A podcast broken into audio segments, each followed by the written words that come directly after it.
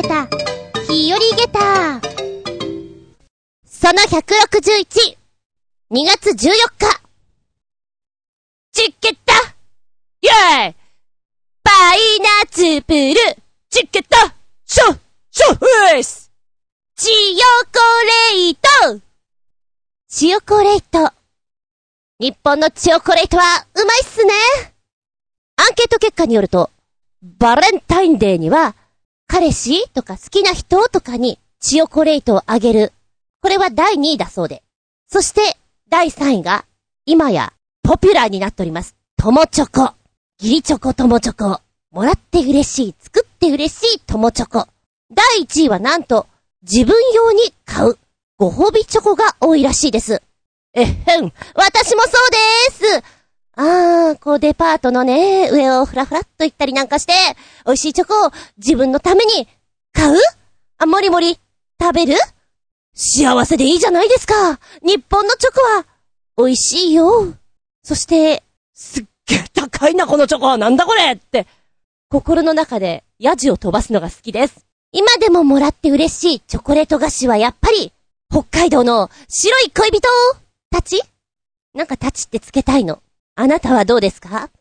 なんかね、そう、ダンサーさん、役者さん、うーん、私の周りかもしんないんだけど、スタッフさんとかは、チョコレート糖が多いです。チョコレートこう、合間にパクッと食べられてエネルギーにすぐなるじゃないですか。だから、常にチョコレート冬はとってもチョコレートみたいなね。いいよな。うまいよな。でも、普通に板チョコも幸せを感じます。はい。てな感じでスタートしたいと思います。しばしお付き合いくださいませ。お相手私。最近、お店に抹茶アイスが売っていません。あれ？数年前はいろんな抹茶アイス売ってたのに、どこ行ったの？ハーゲンダッツ、なら見るんだけど、どこ行ったの？ちょっと寂しいです。厚み純。どうぞよろしくお願いします。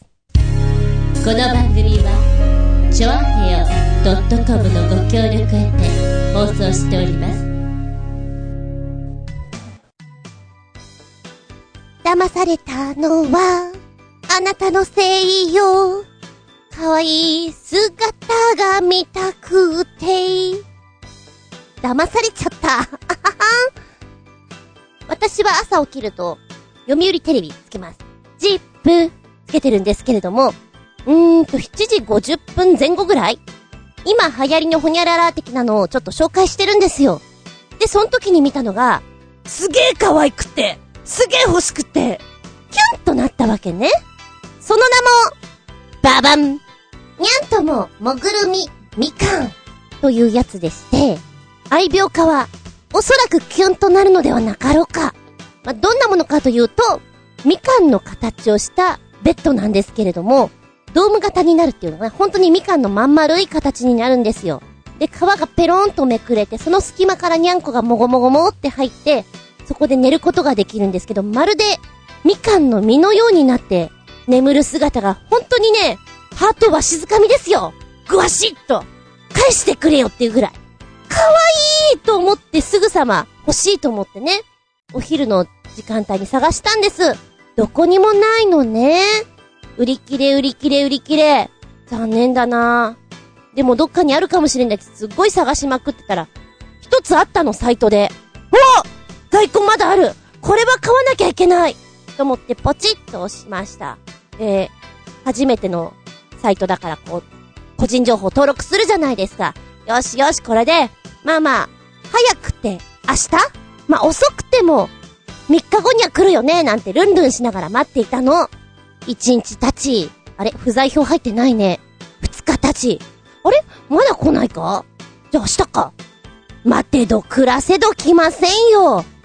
みかーん私のみかーんと思って、首を長くして待ってたの。なんかあまりにも遅いなと思って、一応携帯の方には登録しましたよと、商品到着までお待ちくださいみたいなことが書いてあるから、待ってるのね。来ないわけ。おかしいなぁ。この私の首を長くしてる状態がブログにもアップされております 来ないわけで、これさすがにちょっと連絡した方がいいかなと思って、連絡先と思ったら、電話番号とかないわけよ。あれ？あ、ないのね。で、会社名は出ている。どうやら渋谷にあるようだ。うん。で、その会社さんから調べると、詐欺110番注意しろみたいな。そこに行き着くみたいなね。この会社さんの運営するところは、ほぼ100%詐欺であるから、ご用心。なーにーやっちまったな、おいら。みかーんみかん来ないすごいショックで、えー、とりあえずクレジットカードの方は、それに気づいた段階で、ストップしました。めんどくせえな、もういろんなとこに連絡しなきゃいけない。もう一回再発行とかしなきゃいけない。で、料金はね、安かったのね。3キュッパ。で、その時点ではまだカード決済の方に降りてきてなかったんだけれども、もしかしたら後々反映されてくるかもしれないと。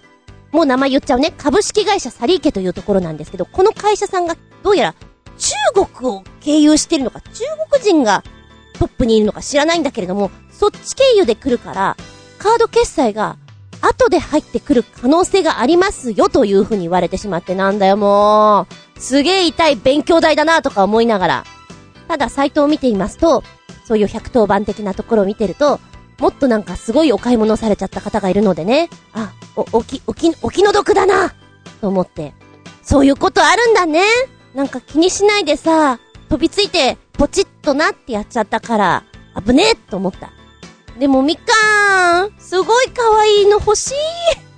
今でも欲しい。リンゴの形は売ってた。5000、6000ぐらいか。でもリンゴじゃダメなんだ。みかんじゃないと。うちのにゃんこは茶色いから、みかんじゃないとそんなことを考えて、忙しいさなか、何やってるのあなた。うん、何やってんだろう私。そんな感じでございました。はい。次、行ってみるよ。皆さんは騙されちゃダメだよ大丈夫だと思うけど。メッセージタイム。ごめんね。この間できなかったからちょっと前のメッセージになります。読みます。コージアットワークさんです。お便り、お邪魔します。いらっしゃい。久しぶりに日本橋の穴子専門店、玉井本店でランチしてきました。土曜日なのに、1時半の開店前から行列ができていて、開店20分前に並んだのに、目の前で満員。30分待ちになりました。相変わらずの人気です。小箱膳のご飯大盛り。最後にお茶漬けでランチとしてはまずまずの量。3年連続ミシュランガイドに載ってるようですが、せっかくの古民家風の建物なのに、料理見本の中にミシュランの人形が入ってるのはちょっと艶消しかな寒いと濃厚なラーメンのような食べ物が恋しくなりますが、あっさりとした下町のおでんなんかも白ご飯と一緒にいただきたくなります。冬に暖かいのってそれだけでごちそうですね。あ、では、おー、玉井さんですね。すげえなんか聞き覚えあるなと思って今、自分のブログを見ていたら、2012年8月の下駄の57でお話をしてますね。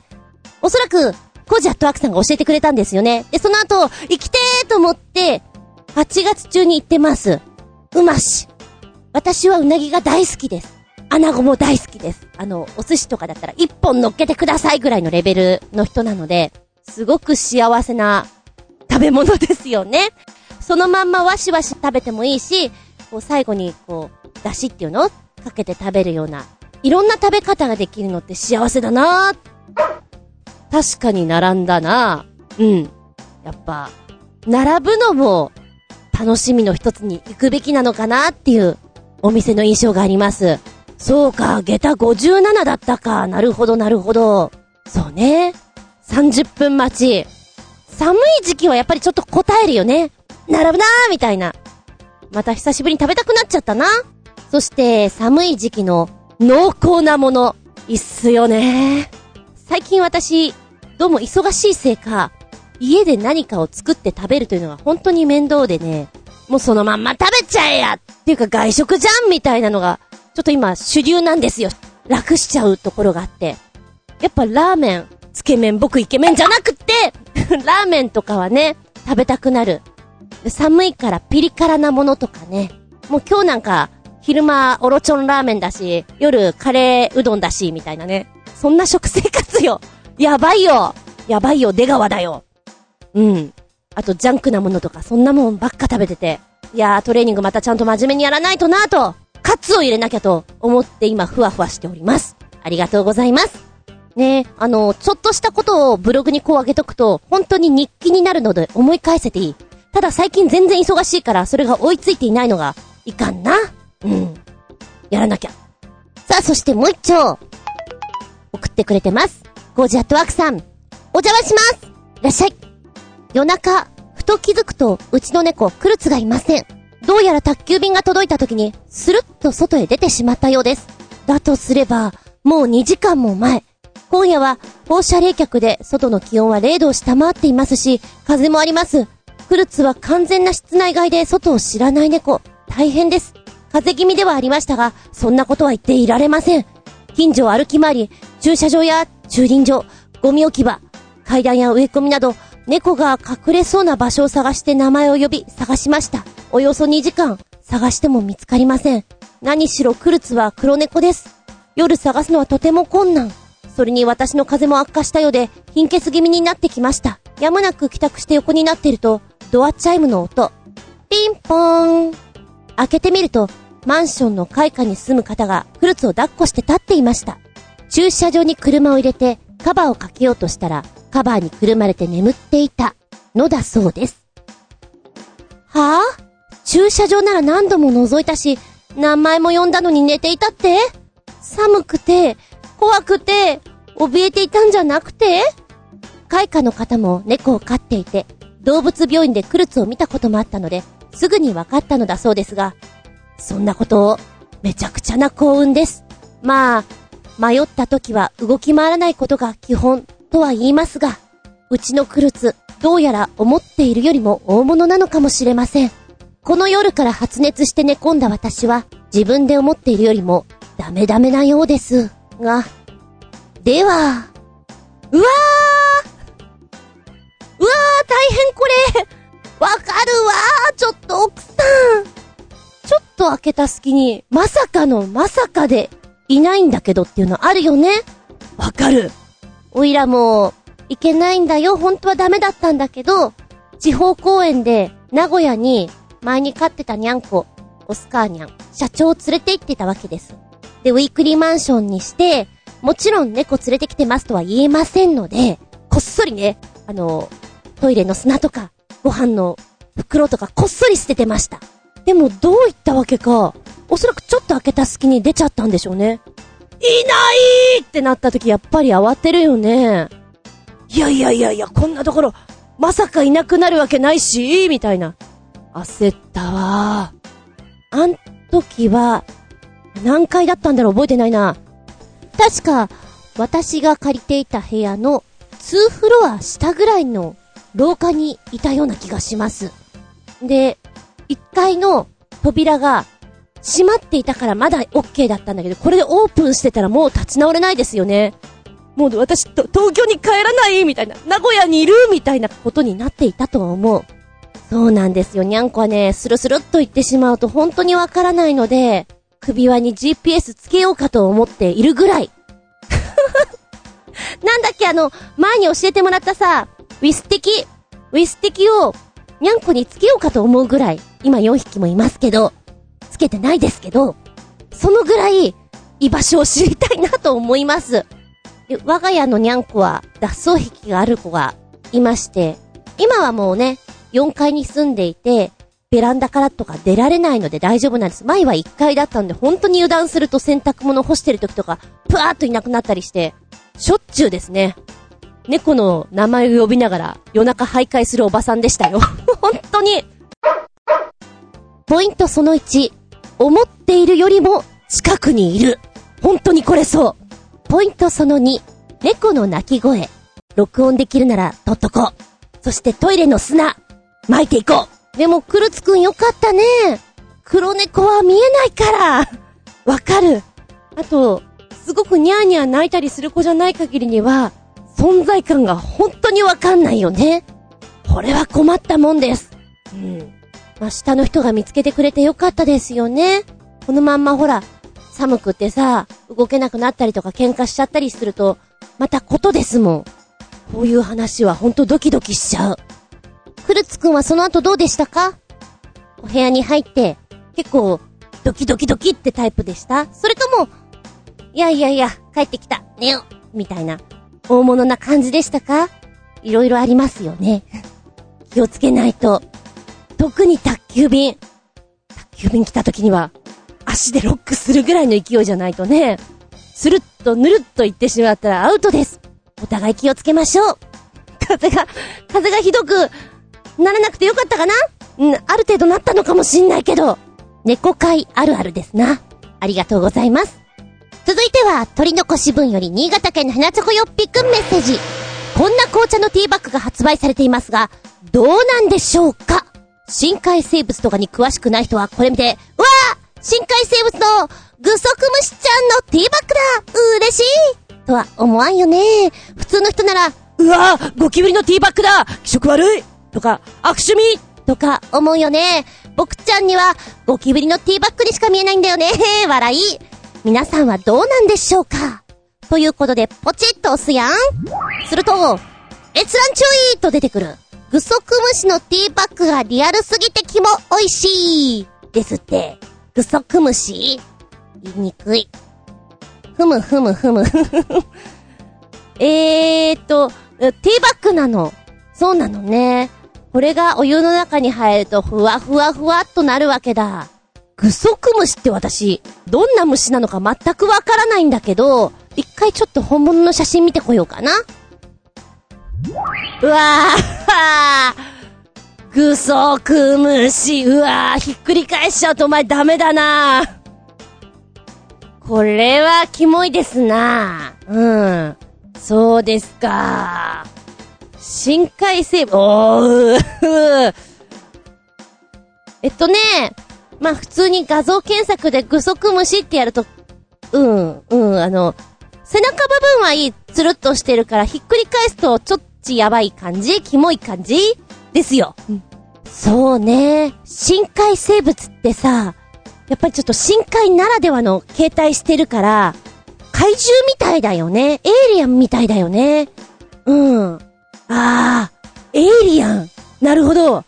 これ、そうね、昔のほら、パニック映画とかでさ、襲ってくる怪物的なものっていうの？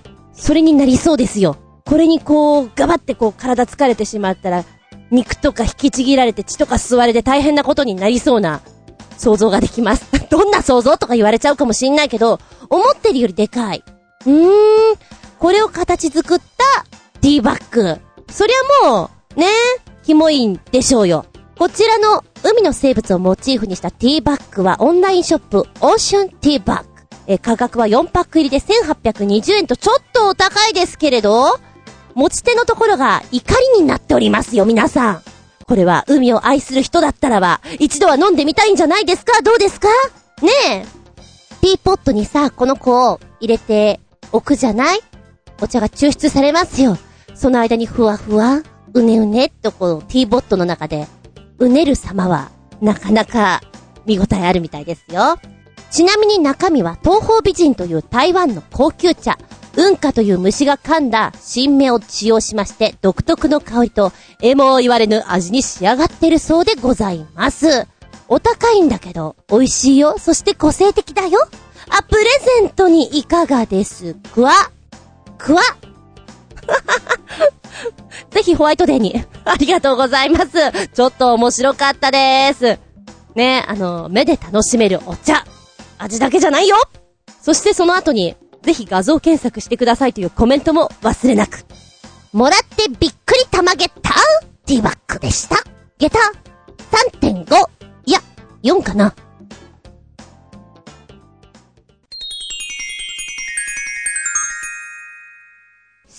ピンアウトタイムはい、今回のテーマは、義務教育に1教科追加するとしたら？ということでいきたいと思います。小学校6年間、そして中学校3年間、合わせて9年間、追加して、これやってみたらいいんじゃない？というネタ。これ、就職活動のグループ面談で使われるテーマの一つということで、へえ、こんなことをお話しするんだ。まあ、頭の柔らかさとか、全体的にどう考えてるかとか、そういうことを見られてるんだろうなと思いながら、面白いなと思ってね。うん。えー、例題として私は演劇というのを前回つけたと思うんですよ。まあ、コミュニケーション能力、自己アピール能力、喋り方ですとか、いろんなことを学べていいんじゃないかなっていうお話でさせてもらったんですけれども、割とね、今ネットでパパッと見たら、同じような課題で教えてグーさんとかああいうのに上がっていてちょっと面白いなと思ってさ、うーん、いろいろ浮かぶんだけれども、まずはメッセージからいただこうかな。コージアットワークさん、義務教育に一教科追加するとしたら？義務教育に一個加えるなら、記録の取り方でしょうかメモ、絵、写真などで聞いた話、見たもの、感じたことを記録する方法。国語の作文みたいなものではなく、自分だけのことから年代記みたいなものまで、ひたすら見たり聞いたりする、記録する授業。教えにくいかなでも役に立ちそうなんだけどな。あー記録する方法ね。これでも重要かもしれない。大人になっていくに、これはね、使うよね。あと、自分の考えをまとめるのってさ、ちょっとやっぱり日本人下手だよね。それをメモという形というか記録に残せる状態できればいいよね。なるほど。これ面白いと思いますね。本当に6歳、7歳ぐらいなの低学年に関しては、まだ書いたり聞いたりがうまい子でいかないから、その、そっからが難しそうだね。ああ、でもこれ、事故を確立するという意味合いで、非常に有効じゃないかと思う。自分とは、みたいなさ。例えば、どっかの番組で見たんだけども、美術の絵見せて、外国の教育を受けてる、こう、お子ちゃまたちは、いろんな意見を出せるんだよね。私はこう思う。私はね、自由な感じがしてさ、この色がとか、バンバン言えるんだけど、日本人は教科書がないとそれが言えない？なんか見たことはわかるんだけど、それを表現にするのが難しいらしいので、そういうのが持ってけるといいよね。いいと思います。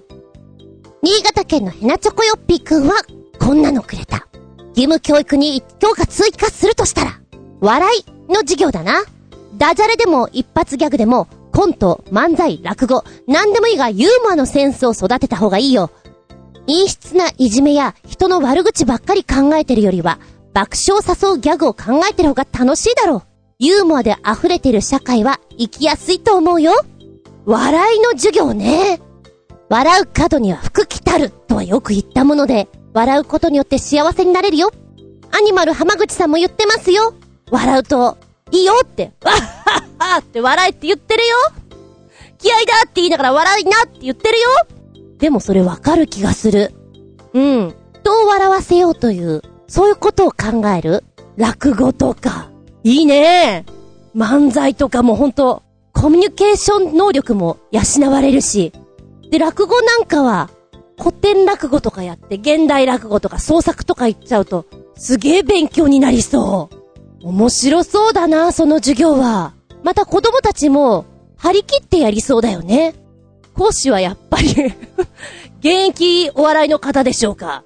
はーん。なんかリアクション芸の 授業とかって、楽しそうだな、これ。絶対学校行きたくなるね。そういうのって大事かもしれない。今日さ、笑いの授業があるんだ。今日これやるんだ。とかね。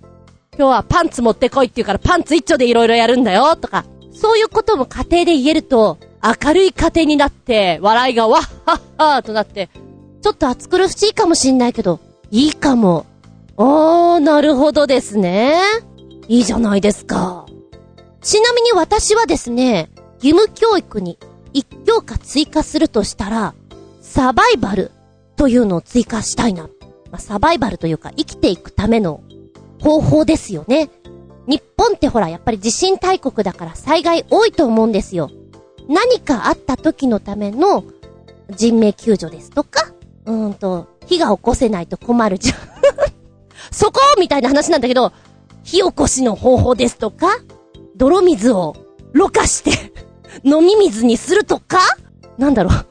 若干、軍隊っぽいような気もしなくもないんだけど、そういう事業があると、助けられるんじゃないかな。止血の方法とか。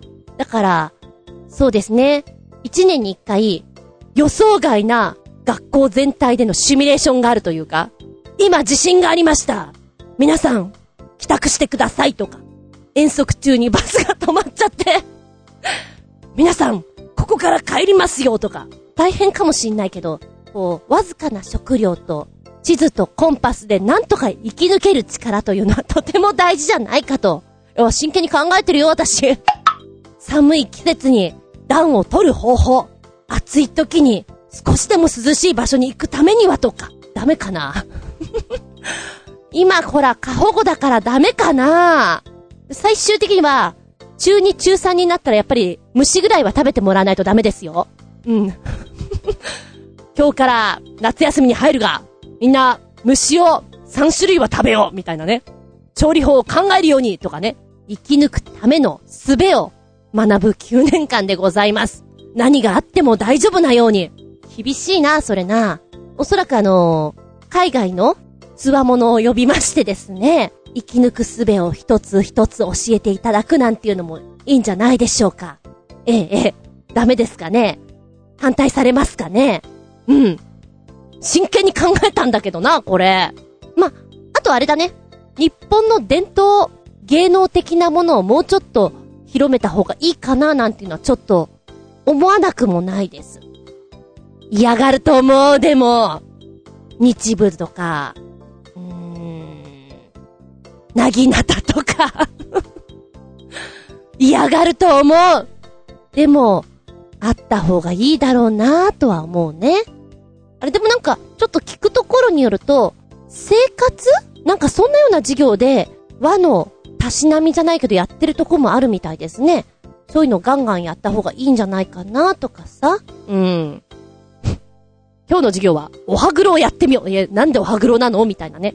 ちょっと昔の人の気持ちになってとか。楽しそうだけどな、ダメかな。私の言うの全部却下されそうだな。うん。では、あー、面白いねーと思ったところで、教えてグーに載っております。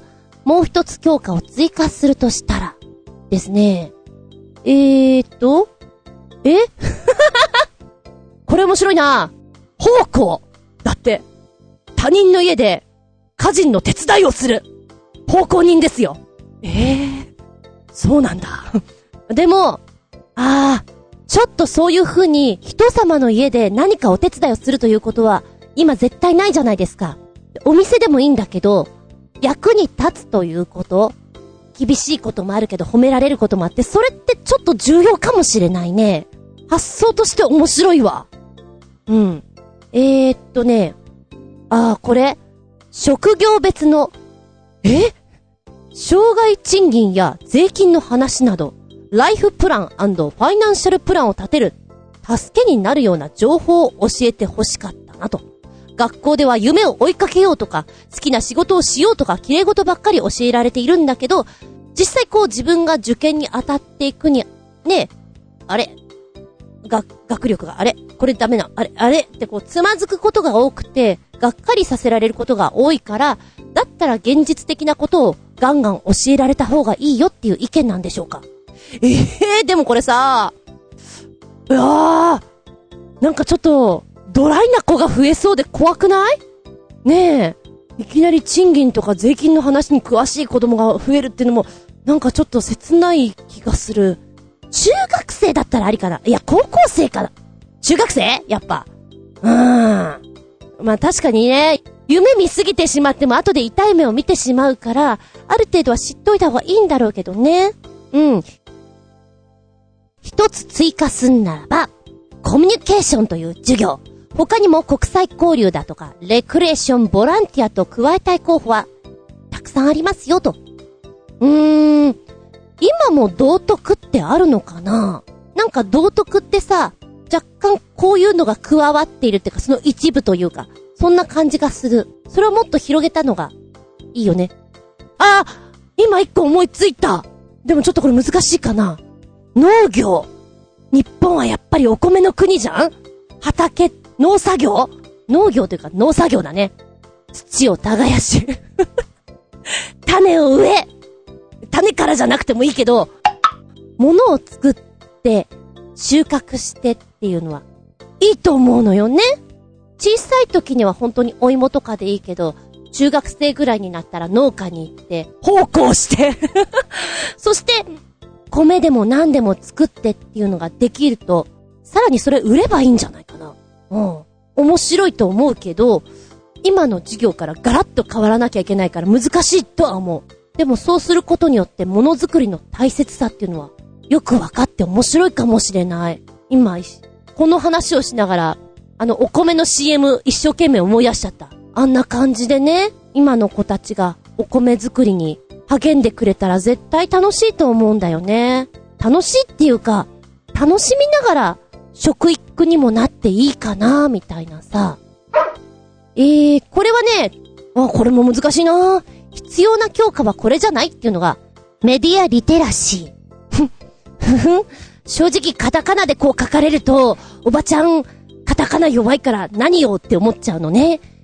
説明しようメディアリテラシーとは、世の中にある数えきれないほどのたくさんの情報メディアを主体的に読み解いて必要な情報を引き出し、その真偽を見抜き活用する能力のことである。情報を評価、そして識別する能力とも言えるのである。ポン。なるほどね。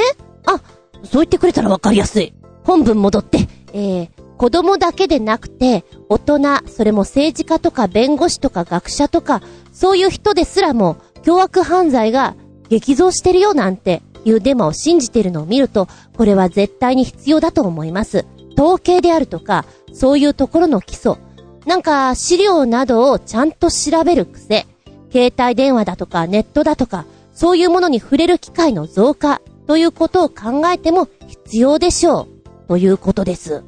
あー、これはいい、いい感じ？そうだね。統計、そしていろんなものの基礎、資料なんかをちゃんと調べる癖、見抜く力。あ、これいいと思うなで、やっぱり、同じように、検索という授業があればいいんじゃない？それさえあったらむしろ、他の教科いらないんじゃない？なんていう意見もあって、面白いね。大胆な発想だなと思う。検索できれば、算数でも、英語でも何でも調べることはできる。だから学校自体は廃止してもいいじゃんぐらいな勢いで書いてあるのもあってね。へー。あこれもすごくいいと思う。日本人には大事だと思うな。一つ追加するならば、物事を論理的に考える練習をする教科。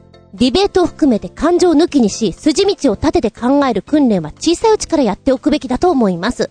そうね。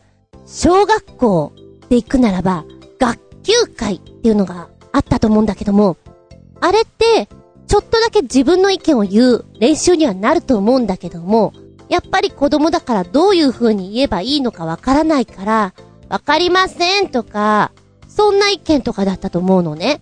それを言えたらいいよねあのー、ディベートの授業、簡単なものでいいから、厚み先生やってみませんかって言われたことある。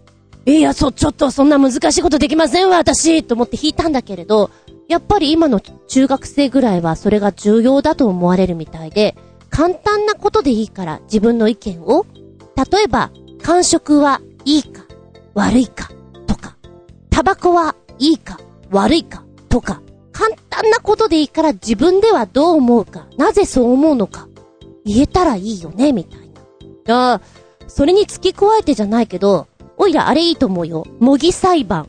まあ、これはちょっと中学生レベルになっちゃうから、ねえ、簡単にはできないと思うけど、何かがあって、そのことをどう思うか、どうしたらいいか、ということを結論をちゃんと出すために、やるのっていいと思うな。だから、ちゃんと見てないんだけど、ソロモンの偽証とか、ああいうのって作品的にはすごくいいよね。うーん、か、考えさせられるじゃないか。ほほう。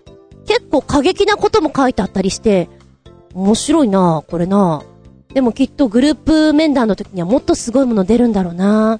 あこれ、これもちょっと面白くないですか？修理。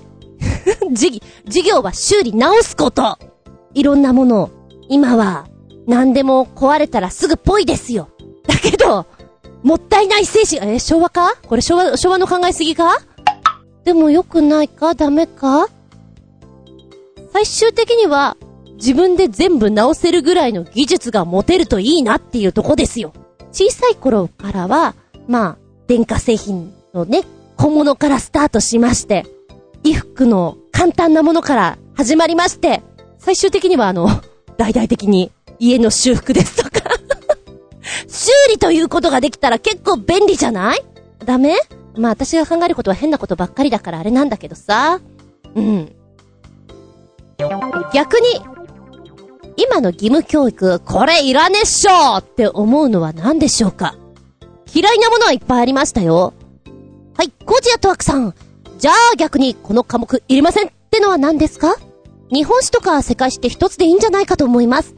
というか、古代、中世、近世、現代みたいに区切って、内外の歴史を系統立ててか教えた方がいいんじゃないかなあー、でも試験範囲が広くなって苦労しそうですね。そうですね。だけど、確かに、歴史っていうのは一つで教えた方が、トータルはわかりやすいのかもしれないね。あー、でも、日本史とかやり始めたのって、え、5年生とか6年生とかじゃない？それまでやっぱりそういうの教えてないよね。今違うのかな？やっぱりあのー日本の歴史とかいう漫画卑弥呼とかあの辺を読み始めましたよね。小さい頃。でも現代史の方はだいたい時間がなくてやらないので、わかんないんですよ。戦争が始まるぐらいは。あとは自分で読んどいてぐらいになるから。そこをもうちょっとね、あのー、1年生の頃から昔はねっていう風に話をちゃんとしてくれたら、馴染みやすいんじゃないかなとは思うね。やっぱり歴史嫌いな子多かった。日本史、世界史覚えることいっぱい。意味わかんないっていうのはね。で、一回好きな取っかかりができると面白いなと思うんだけど、それ外すとただただめんどくさいだけだから、っていう印象があるんじゃないかな。うん。なるほどね。あー、そうだな。私は社会とか算数とか好きじゃなかったんですけど、あの分けていただきたくなかったな。現代社会とかさ、地図、地図？それ高校なのかな？なんかちょっと分かれてませんでした？あ、そんな分けないで一個でいっちゃおうよ、もう、みたいな。あ、でも社会嫌いだったな楽しくなかった。で、うーん、音楽とか、書道とか、美術か、すごく大事だと思うし、やっぱり小さい時はあった方がいいと思うんだけど、今の形じゃない方がいいんじゃないかなとかさ。でもね、やっぱこう、ネットとかで見ていて多いのは、英語。いらないっしょ、英語。今の日本教育のあの英語は、っていう意見が多くて、あー、なるほど。ただただ覚え込んで、こう、お受験のための英語っていうのは確かに不必要かもしれない。何を覚えてるって何も覚えて、ごめん、ほんと何も覚えてないかも。何の応用もつ聞かない英語だったら必要ないよ。一週間にあんだけの時間あったとしても、日本人喋れない子多いじゃんっていうのがやっぱり意見としては多いみたいですね。ああ、体育いらないよっていう意見もあるみたい。体を動かすこと大切だけど、自主的にやるものであって、学校教育としてやるのはどうかなと思いますよ。現在の体育の授業はわかりませんが、私の小中学校時代は、集団行動訓練や更新、組体操、マスゲームなど、今から考えると、戦時中じゃないんだからと思うようなこともやらされて、いいイメージはありませんと。そうね。体育のあの、一週間、今どのぐらいやってんだろう私が子供の頃で3時間ぐらいあったんじゃないかなうーん、だけど、体を動かす基本的なことそして集団ってやっぱりほら必要じゃん集団で何かやるマナーとかそういう意味合いで必要じゃないかなとは思う。ただあんなに時間はいらないかもしれないね。他はね、いらないもの。あ、小学生の英語やっぱり書いてあるな。英語のあの、グアマ？文法的なものは特にちょっとね、会話だったらできた方がいいから、そちらのカンバセーション？そっちの方メインにやりたいよね。意味なんか、後付けでいいからさ、会話重視で、こう、海外に行った時に困らないようにっていう、そういう授業があったらいいのにね。なんていうお話をしつつ、今日もたっぷりお話ししちゃいました。義務教育に一教科追加したら、あなたはどんなのがあったらいいと思いますか？高校生とかだったら、接待とか面白いかもしれないね。接待の仕方。バカだな、その授業えへ。ありがとうございました。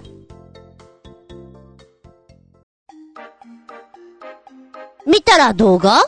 取り残し分より、新潟県のヘナチョコヨッピくん。メッセージ。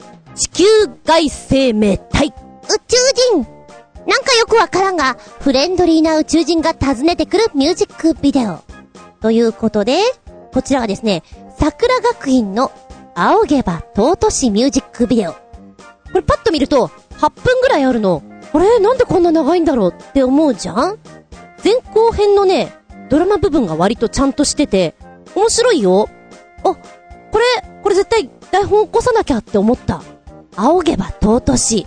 意味って何よ？何仰ぐのよみたいなね。この、JK っぽい女の子たちが会話するところがちょっとまた可愛く。そして、熊さんみたいなこの宇宙人。日本が好きだからやってきたよ。ココって何？花火って何？あれやりたい。これやりたい。そう思って日本に来たんだね。で、最後の最後お母さんが迎えに来るんだけど、おか、お母さんお母さんごっついな うん、来たな、お母さん。君もそうなるかみたいなね。で、そこで、お別れしてバイバイかなと思ったら、その続きがあって、目ん玉みたいな宇宙飛行船があって、そこに乗っちゃうんですよ。彼女たちが。宇宙に行っちゃう。え、そ、そ、そう行くんだみたいなね。で、仰げば尊し。で、こういうノリになると、現代調だし、意味は難しいかもしれない。可愛らしい感じに聞こえるっていうのかな馴染みやすいっていうのかな、これありだなって思った。あのー、ダンスとかが難しくないのね。で、これだったら、やってごらんよって言われても、ええー、ちょっと、えーんってならないような、仰げば尊しじゃないかなと思って、もしも歌わせるんだったらこっちでやりなよかわいいよ、すごくこれ。お気に入りになりました。桜学院仰げば尊し。ご覧あれ、8分ぐらいです。あの、最後のエンドロールが、また、スターウォーズみたいでいいね。うん。そっかそっか。もう一月もしたら、この時期なんだ。3月、卒業、お別れ、そして出会いの時期。なるほどね。いいんじゃない？もし卒業式の歌どうしようとか思っていたらこれパフォーマンスにいいと思うな。可愛いと思うな。ぜひ、ありがとうございます。続けてもう一本。取り残し分より、新潟県のヘナチョコヨッピーくん。地球外生命体、かっこ宇宙人。僕ちゃんが子供の頃に見て印象的な SF テレビドラマといえば、謎の円盤 UFO だな。1970年頃の作品だが、今見ても映像は綺麗だし、色あせていない輝きがあって素晴らしいものがある。特にオープニングが印象的である。ということで、YouTube にもある日本語吹き替え版の第1話でーす。で、安心してください。全26話ですが、宇宙人や UFO などの謎は何ら解けることもなく、かっこ笑い。完結なんかしてません。話が単純なので、第1話だけ見ればもう全話見たようなものです。かっこ笑い。また、どっかの色々なサイトに全話揃ってるので、全話視聴可能です。ということで、1話今途中まで見ている感じだったんですけれども、綺麗だよ。そんなに古い作品に思えない。で、うーん、当時の宇宙に対するこの、な、なんていうの？未来的な印象っていうのがすごくよく出ていて、服装、髪型、とってもインパクトあります。個性もあって。で、なんかさ、昔のドラマとかって、ちょっとしたところでお色気、あはーんっていうシーンがあるじゃないですか。お着替えのシーンでも。そういうのが色濃くてね、面白いなと思って見ておりますけれど、紫の髪型のあの女の子たちが、可愛いね。って思って見てます。そっか謎解けないんだ なるほど。ちょっと、このもやもやもやもやっていうのが残ったまんまなんですね。でもそんな作品実はいっぱいあるからね。全26話。もしよかったら、あなたも見たら動画こうね、夜寝る前とかにサクッと見るのが好きなんですよ、私は。結構疲れてしまったから途中で寝ちゃって何度も見てるんですけど、こう、2枚目を装っていて、実は3枚目のキャラクターですとかね。あと、隠し部屋？隠しエレベーターとか、え、まさかそれがそう動くの？的な発想が面白いです。謎の円盤 UFO。あなたも見たら動画。ありがとうございます。りいきまーす。メッセージ。新潟県のひなちょこよっぴくん。別にどうってことありませんが、世界一と認定されて浮かれてたら、あっさり記録を塗り替えられたらやっぱり悔しいのかなこれはまだ改良の余地がありそうだね。かっこ笑い。そのうち、もっとでかいの作りそうだな。そして、もう一つ。突然のライバル出現うまく言えてない。ライバル出現はい、こちら、取り残し分からのお便りなんですけれども、前にデータ壊れちゃった時に、収録してたんですよ。で、復旧できたっけか？できなかったっけかっていうのがちょっと自分で曖昧になってしまいまして、多分できなかったと記憶してるのね。なので、重複してたら、あーん、これ聞いた聞いたって思いながらもう一回聞いてくれる？多分大丈夫だと思うんだけど、じゃあ、ポチッと押してみようかなよこしょ。ドドーンタイトル世界一大きい、いや、世界一重い自転車ギネス記録というものなんです。一番最初の写真を見てもらうとわかるですが、どでかーい自転車が、バイクじゃないですよ。見えます。ベルギー通りを進むのはギネス記録となることができる最も重い自転車ということ。その重量はなんと860キロ。まさにモンスター自転車だよという風に出ています。えー、動画で この重いでかい自転車をね、えっちら、おっちらと漕ぐ姿を見ることができますが、これ本当に自転車かよと、ツッコミを入れたくなりますな。えー、こちら、見事に規定距離を走りましてギネス記録を達成ということなんですけども、実際、日本の一般道路でこれを走らせるということは可能なのだろうかというふうに最後に疑問形でね、書かれておりまして、日本はほら、規則とかルールとかが、がっつりしてるじゃない？自転車の定義とは、道路交通法第63条の3に、定のサイズに収まっていることと記述があります。この規定サイズというのが、あ道路交通法の中、第9条の2に記されておりまして、長さが190センチ、幅が60センチということで、全くもってこのでかい自転車は当てはまりません。ちなみに自転車の必須装備としまして、ベル、ライト、ブレーキ、反射材、逆につけちゃダメなのが、運転手以外が座る座席、かっこ、用事を除きまして、サイドカー、トゲとかナイフみたいな危ないものもつけちゃダメということです。まあまあそうだね。サイドカーダメなんだね。あったら面白いのにね、確かに見たことはないけれどさ。この道路交通法に準じまして今回のギネスを破るには、長さ190センチ、幅60センチ以内で、860キロを超える重さの自転車を作ればいい。というのは簡単だけどね、なんていう締めで終わっておりますけれども、ものづくりというのは、アイディアの奇抜さ、ユニークさというのは大事ですよね。そして可能かどうかということなんですけど、うーん、190センチ、60センチ以内で、80、860キロか80じゃなくて、だいぶ難しいよね まあ、興味ある方はぜひトライしてみてください。頭のいい人だったら、できんじゃんとか言ってこう、ね、柔らかく考えることできるのかもしれないけどね。うん。ちなみにこれはね、6ヶ月間で制作したということなんですって。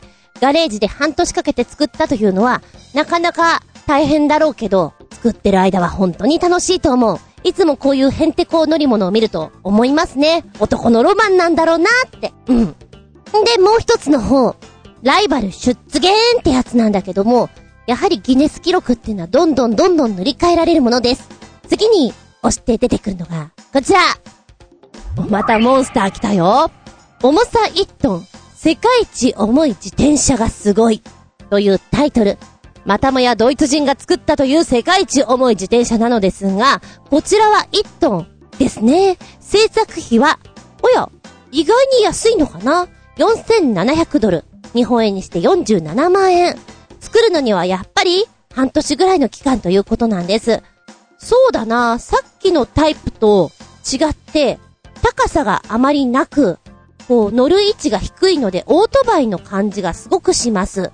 で、おじちゃまがニコニコしながら自転車を漕いでいらっしゃるわけなんだけども、これで1トンあるんだ。畑とか耕しそうな。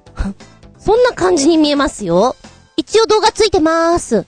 えー、とりあえずね、前が見づらいと思うし、上り坂は登れないよね。下り坂は止まれないし、こけたら立てないと思いますと書いてありまして、氷のスプロケット、かっこ歯車は普通ぐらいの大きさですが、ペダル側のスプロケット、かっこ歯車は、リンゴぐらいの大きさでかなり小さいみたいです。でも動画を見ると意外とスピードが出てるので不思議ですよね。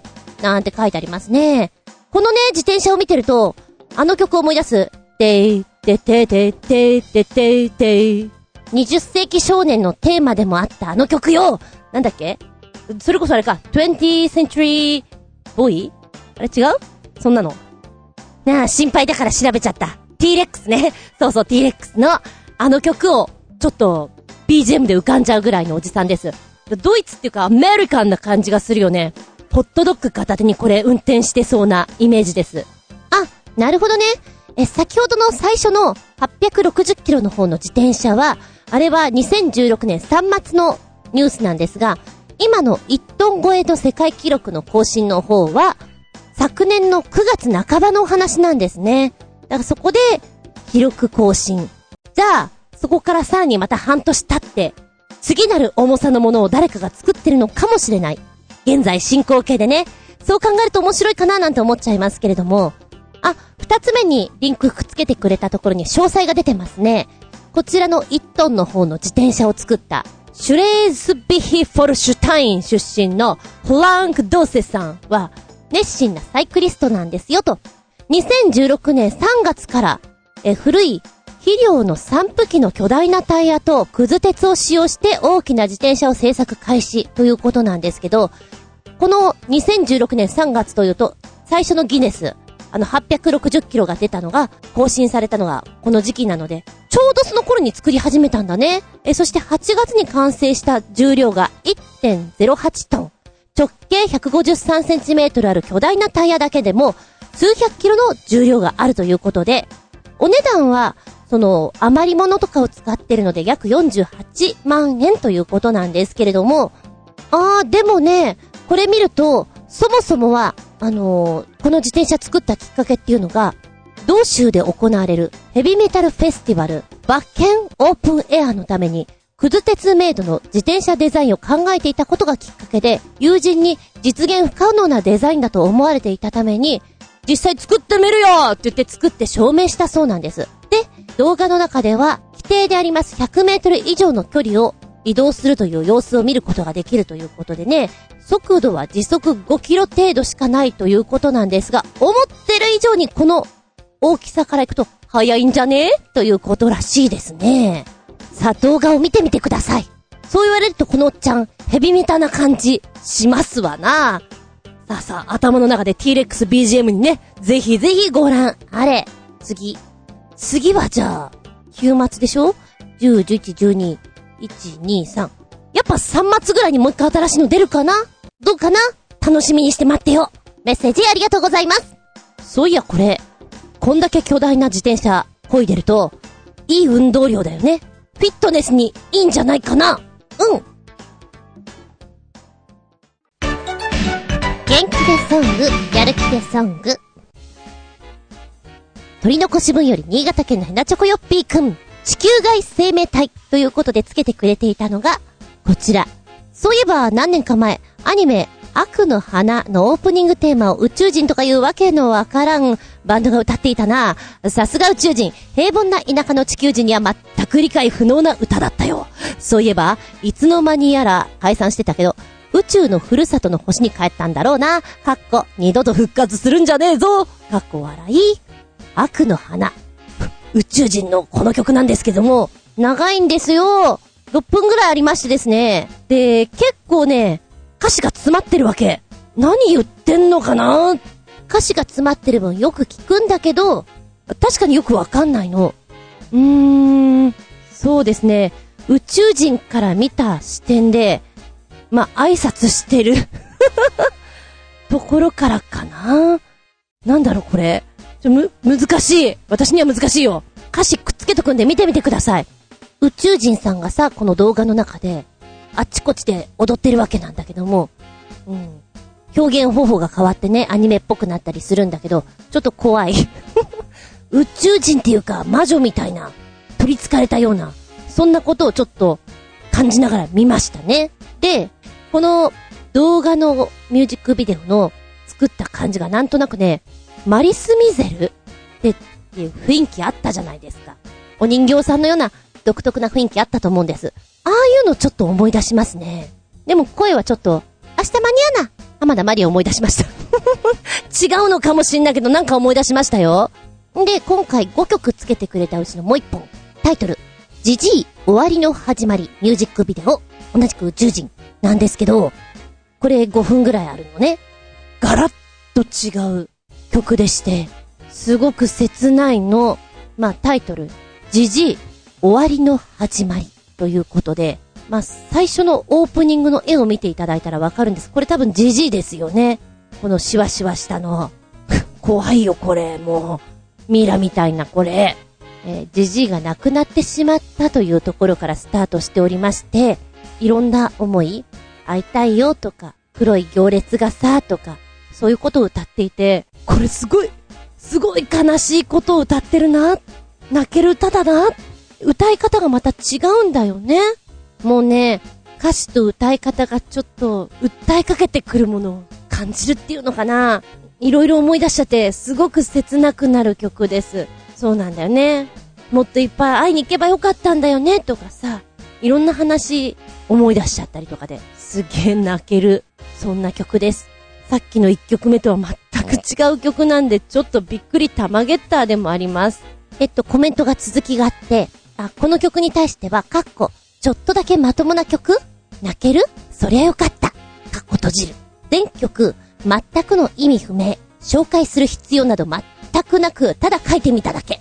頭がおかしくなりそうなので、閲覧注意というよりは、閲覧禁止だよ。かっこ笑い。あー、でも、この今の、ジジイの曲は、しみるよ。弾いてほしいな。これは閲覧禁止じゃなくていいと思う。ぜひ、ぜひぜひです。えっと、他の3曲は、あの、ブログの方に貼っつけとくんで、興味持ったらポチッと押して聞いてみて。確かに、うんふんって思うから。続いてもう一丁取り残し分より新潟県のひなチョコよっぴーくんメッセージ。元気が出る、ギターを持った可愛い子シリーズ第1弾。今年で紅白4回目のミワちゃんだよ。もう知らないなんて言わせないよ。かっこ笑い。ギターはギブソンのメロディーメーカー、ジェーンジェットモデルのブラックです。すみません。随分取り残しているので、こんな感じになってしまいましたが、この曲を聴いて元気が出ない人、いたらちょっとやばいかもしれない。マジ病院行きなっていうぐらい、元気でソング。まさにそのものです。イントロ、聴いていて、ここで歌い出すんだなと思っていたら、てってってってってってって、あれ？違うの？あれえ？あれ？あれ？で、ちょっと、肩透かしを食らうような印象があるんですけれども、この、すごいジャンプしながら歌ってる印象がありまして、最初はさ、言い訳みたいなこと言ってるんだよね。で、自分を変えるためには、飛ばないとねっていうことでジャンプしながら歌ってるんだけど、そこがすごく印象的です。そうね、この、飛べ、私、ノンフィクションで刻み、理想を形に変えて新しいドア開くよ。涙流したって、頑張った証。だから、 again、again、何度でも try again。言葉全体が、そうだねうん、そうだねあの、春高バレーとかさ、ああいうものの応援歌にバッチリ合うな。頑張った分だけ、後で絶対いいことあるからね。だから頑張ろうよ。何度でも頑張ろうよ。そんな印象を受けてね。いいな、これ。えー、後半のサビの後ですね。喜び、悲しみ、痛み。私が選んだんだからって。だからをすごく強く言うのよ。で、ここは、あの、リズムだけで歌ってくれてるところで、かっこいいよね。そう思った。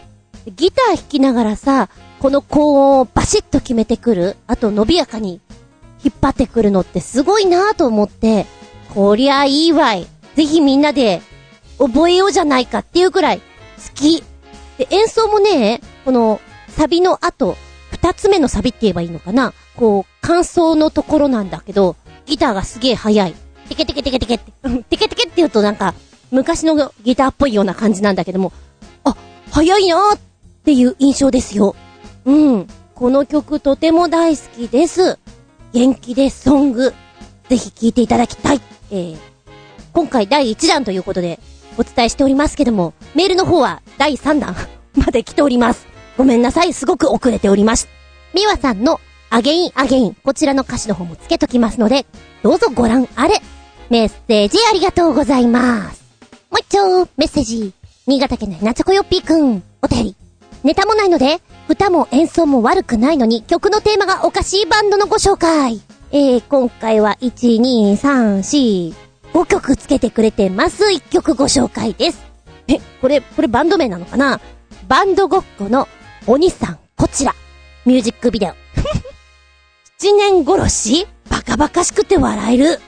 こうパッと見たときに、なんじゃろうと思うじゃん思うんだけど、ミュージックビデオ見て、あー、なるほどって思った。えっとね、いや、バカバカしいなと思うんだけど、曲としてはね、なんかあの、声が割とセクシー系で、助けてよ、助けてよってあの辺すごく個性的だよね。歌い方。そう思って聞いてた。いや、V はね、おバカさんだなと思って見ていたんだけど、一番最初に、こう動画の中でね、暗部が出てきます。わかる人にしかわからない。私今まさにそこなので、えー、暗部な感じです。お面をつけたね、方が出てきて、その後に説明しよう。汎用血池は人間の腸に特殊な振動を与えることによって、人間の本性である鬼の部分を出すのだ。汎用月池は何かの目的のために鬼へと姿を変えた人間を集めているようだが、彼の目的とは一体？っていうところからスタートしていくわけなんですよ。うーん、な、なんだろう。この歌と動画の雰囲気がなんか合うような合わないような 変な感じを、思いながら見ておりましたけど、七年殺し、えー、夏ぐらいからかたまたま読んだナルトがちょっと私の中ではハマって、ほぼほぼ毎日のように動画を見ております。全然先に進まない。700何話あるんでしょ？今250ちょいいってるんだけど、その中で、七年殺しってこの、艦長ですか？何度か出てまいりまして、あ、それかーみたいな、ちょっと嬉しい感じ 何が嬉しい感じで、あの、リアルタイムに今見てたからさ、そんな感じですよ。うんとね、曲だけ聴いてると、私は結構好きなんですよ。お兄さん、こちら、みたいな、その、節の回し方とか。動画見ると、なんてアホなんでしょうっていう口ポカーンって感じです。うん。ギャップあるよ、これ。でも面白いね。バンドごっこの鬼さん、こちら。よければ見てみてください。聞いてみてください。メッセージありがとうございました。残りはまた今度。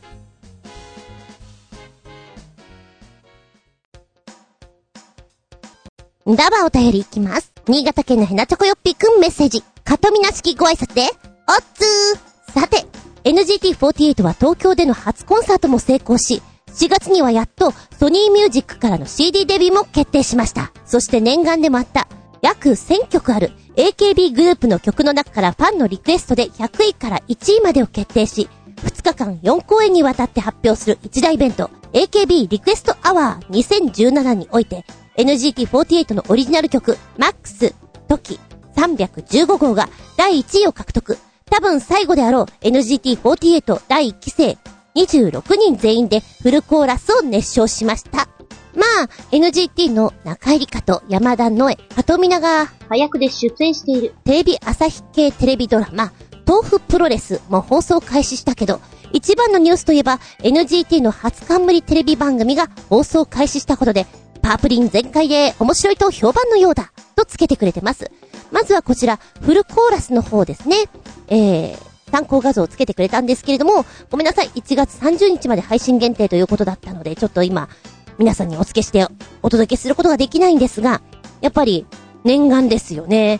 AKB48 グループの中で、こう、曲目があって、その中で、これだそして、第1位を取れるっていうのはもう、しばらくハッピーな気分続きますよね。会社でもちょっとご機嫌みたいな。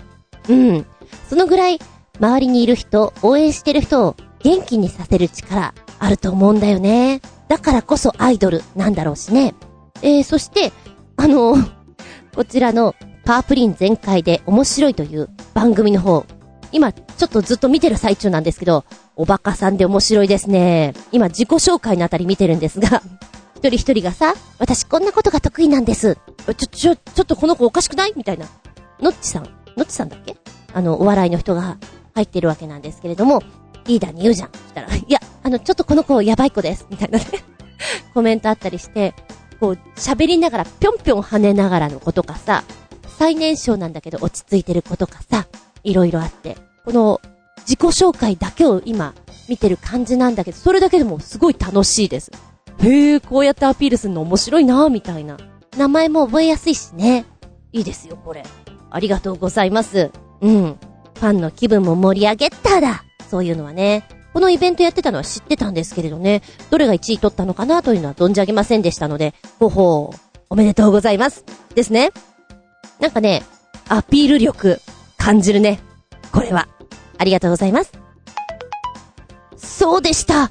これをお伝えしとかないとね、取り残し分です。新潟県のヘナチョコヨッピーくんもう一丁。NGT48 のメンバー4人が夢の紅白に出場でき、年の瀬に浮かれ気分かと思いきやそうは問屋が下ろさないようで、最後にミーズン先生卒業が発表され、もう、おつやムード全開だよ。ほとんどのメンバーが知らされておらず、動揺は凄まじいものだったらしく、紅白に出場直前の中入りかが、33位もショートルームで動揺しまくりだよ。ミズも念願の本当の先生になるんだね。拍手して見送ってあげようね。優しいコメント。そうだね。やっぱり何かをやり続けるっていうことをずっとっていうのは難しいと思うから、どこかに終わりが来たりする。卒業が来たりする。そんな中で、新しい門出だから、頑張ってねって見送ってあげられる笑顔を出せてあげるっていうのは、パワーになりますよね。こういうコメントっていうのがすごく嬉しいんじゃないかな、やっぱり。はい、リンクでつけてくれたのは、この NGT48 の公式ツイッターっていうんですかね。今こんな感じのことやってますっていうお届けの場ですね。そして中井里香さんのショールームの。そうね、ショールームの方は、もうね、中井里香さん動揺しまくって泣いちゃってる。かわいそうだなと思ったんだけども、このショールームは本当に過酷だね。そう思って見てた。自分のさ、思ったこととかをさらけ出す。なんか、演劇の感情表現みたいだなって思って見ていたんだけれども、リカちゃんがさ、泣いてるわけよ。まさかメンバーが卒業するなんていうことを夢にも見ていなかったと。いなくなるって分かって、初めて寂しいっていう気持ちが芽生えてきたみたいなことをちょっと言っていて、でもそうなんだよね。いるのが当たり前になってしまうと、じゃあ、1ヶ月後にはいなくなるよって言われた時の、ぽっかりとした穴？まだ先なんだけど、どうしよう、どうしよう、どうしよう、追いつかない自分がいるんだよね。わかるわ？おばちゃんだからわかるわ？うん。自分の気持ちをこうさらけ出して泣いてるところとかも隠さず出してくれていて、ファンは、それでも頑張れって応援したくなるよね。アイドルとして頑張る道、そして先生として頑張る道、とそれぞれだもんね。いやー、ショールーム、なかなか過酷です。別視点でそう思っちゃいました。でもメンバーね、一丸となって頑張れる。だからこそ、こうさっきのさ、リクエストの方とかでも第1位を取れるぐらい、なってるわけじゃないですか。メンバーも、どんどん変わるかもしれない。いや、きっと変わるでしょう。でもそれで、どんどん良くなっていく。うん。そういうことなんだなと思って、見ました。ありがとうございます。切ない気持ち、伝わってきたよ。メッセージ、ありがとうございます。この番組はチョアヘオ .com のご協力へて放送しております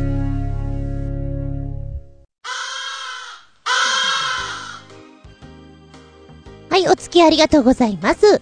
次回は、2月ですね。2月28日、下駄162でお聞きいただけたらと思います。いやーもう、花粉飛んでるかな？でも寒いのももうおしまいだよね。春ですよ。桜が咲いてきてウキウキワクワクですよ、きっとね。テーマは、なぜそれか。問われて困るけれど。あいあい、あいあい、あいあい、あいあい。おめめの話です。現代人は、ほとんどの方が目悪いんじゃないかと思います。で、聞くと、結構面白いことみんなやってるんだよね。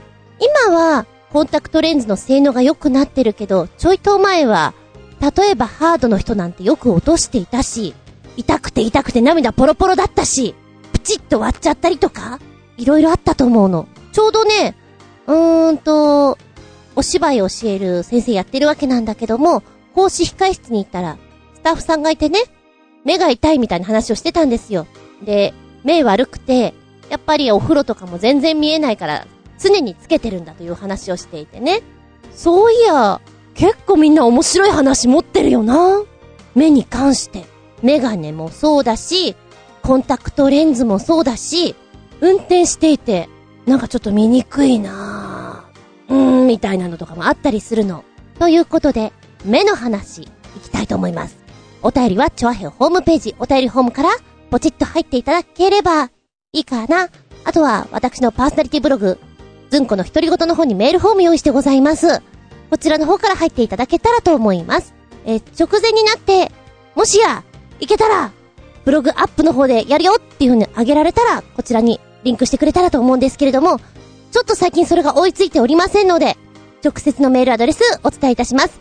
全部小文字で、gta アンダーバー zun.yahoo.co.jp geta アンダーバー zun.yahoo.co.jp こちらまでお願いいたします。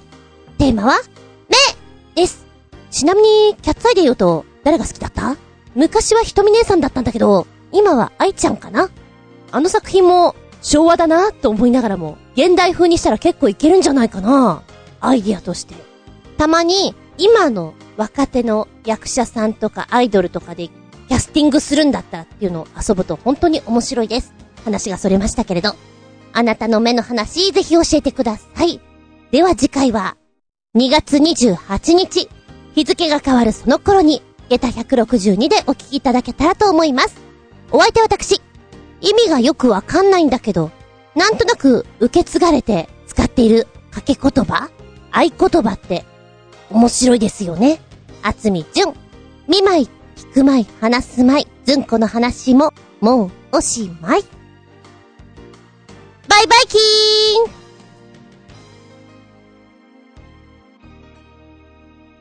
ーンどうも、アホな国へようこそ。ずんこ先生の クラスは、あれですな。一番最初、ネタ見せに近い状態でやっていただいていることが多いです。出席取るじゃんはい、A さん。はい、B さん。はい、出てきて。喧嘩して。とかね。はい、C さん、D さん前に来て。仲直り。とかね。やっております。即興的に 下手すると、もう、A さんと B さん、中身入れ替わってるから。よろしく。とかね。無茶ぶりもいいとこです。そして今回の無茶ぶり、あいうえおさが何言ってんの？あいうえお作文してみようしたことありますか？よく芸人さんがやってらっしゃいますよね。ええええ。日常で絶対やらない？遊びがてらで、お稽古の中でちょいとみたいな感じですけれど、自分で考えることってまずないよね。えー、お付き合いありがとうございます。コージアットワークさん。ちょっと思いつくまま作ってみました。あの、時間かかるからね、結構。ありがとうございます。三つ送ってくれてるよ。一つ目。鍋物、あいうえお作文な、何がいいかなべ、別に考えてなかったけど、も、もつなんか入れて、の、海苔も乗っけてみようか。ちょっと美味しそうな感じでね、できました。そして二つ目。北風、あいうえお作文き、気膨れして、た、立ち往生。か、風邪ひきそうだ。ぜ、絶対絶命。これちょっとありそう。なぜって、私、バイクに乗るから、結構な気膨れ女王なんです。で、バイク乗らないで、たまーに電車乗ったりするとき、いつもの調子で来ちゃうじゃん気持ち悪いぐらいになるね。もう本当にそれだけで、動けなくなるぐらい。汗も出るし、絶対絶命だよみたいなね。ちょっとイメージ違うかもしんないんだけど、そんなの浮かんじゃいました。そして三つ目に送ってくれてるのがこれ。たまげた。あいうえお作文。た、たまのお休みだし。ま、街に出よう。げ、現地集合は。た、食べ物屋さん。このさ、現地集合、現地解散が食べ物屋さんって大人だなって思いません？なんとなく。通常はどこか行くときって、駅とかの待ち合わせだったりするわけなんですよ。でも、ちょっとだけ時間がわからなかったりすると、もうじゃあいいや、入っててとか、その場所でねっていうのをやるようにするじゃん？大人だねって言われたことがあって、あ、そっか、そう言われたらそうかもしれない。私も今電車を使わないので、直に現地に向かった方が絶対的に楽なんですよ。で、帰りもみんなバラバラの方が絶対楽じゃないですか。方向が違うんだからね。だから現地集合、現地解散っていいなって思う。ただ、こう、旅行とかに行くときに、現地集合、現地解散ってそれどうかなとも思う。うん。た、楽しいっちゃ楽しいけど、けど、それ一緒に行く意味あんのかなみたいなさ。たまーにしか会わないお友達で、もう近くに住んでない方だったらそれはあるかもしれないんですけど、あ、それでも私、引っ越しをした時、出かける時はやっぱり、近場で待ち合わせてから現地に行ったよね。うん。なんていうのをちょっと考えながらね、えー、食べ物屋さんが現地集合っていうのは大人なイメージがあります。ありがとうございます。あいうお作文。はい、そして、新潟県のヘナチョコヨッピーくん、あいうお作文してみようお叱りメールをいただいております。バカバカしい。嫌だよ。自分でテーマたくさん出しといて、番組で消化もできないくせに出すんじゃねえよ的なことを、あいう作文にしてやろうと思ったがめんどくさいので直接書いてやろう。いただきました。お叱りメールです。だよね私もこんなに今忙しいとは思わなかった毎週毎週土曜に仕事が入ると思わなくてっていうのは言い訳ですよ。うん、わかる。それは怒っていい。ということで、私、厚み純、あいうお作文。あいうえお。ああー。い、今やろうと思ってたのに。う、嘘みたいに時間ない。え、え、えっと、お、お、お、怒んないでね。今、今やるから。い、今、今ね、今やります。今出ます。なんてな、あいうお作文。ちょっと今作ってみた。さらに激鱗に触れてみたりして。はい。いっぱいいっぱいです。メッセージ、ありがとうございました。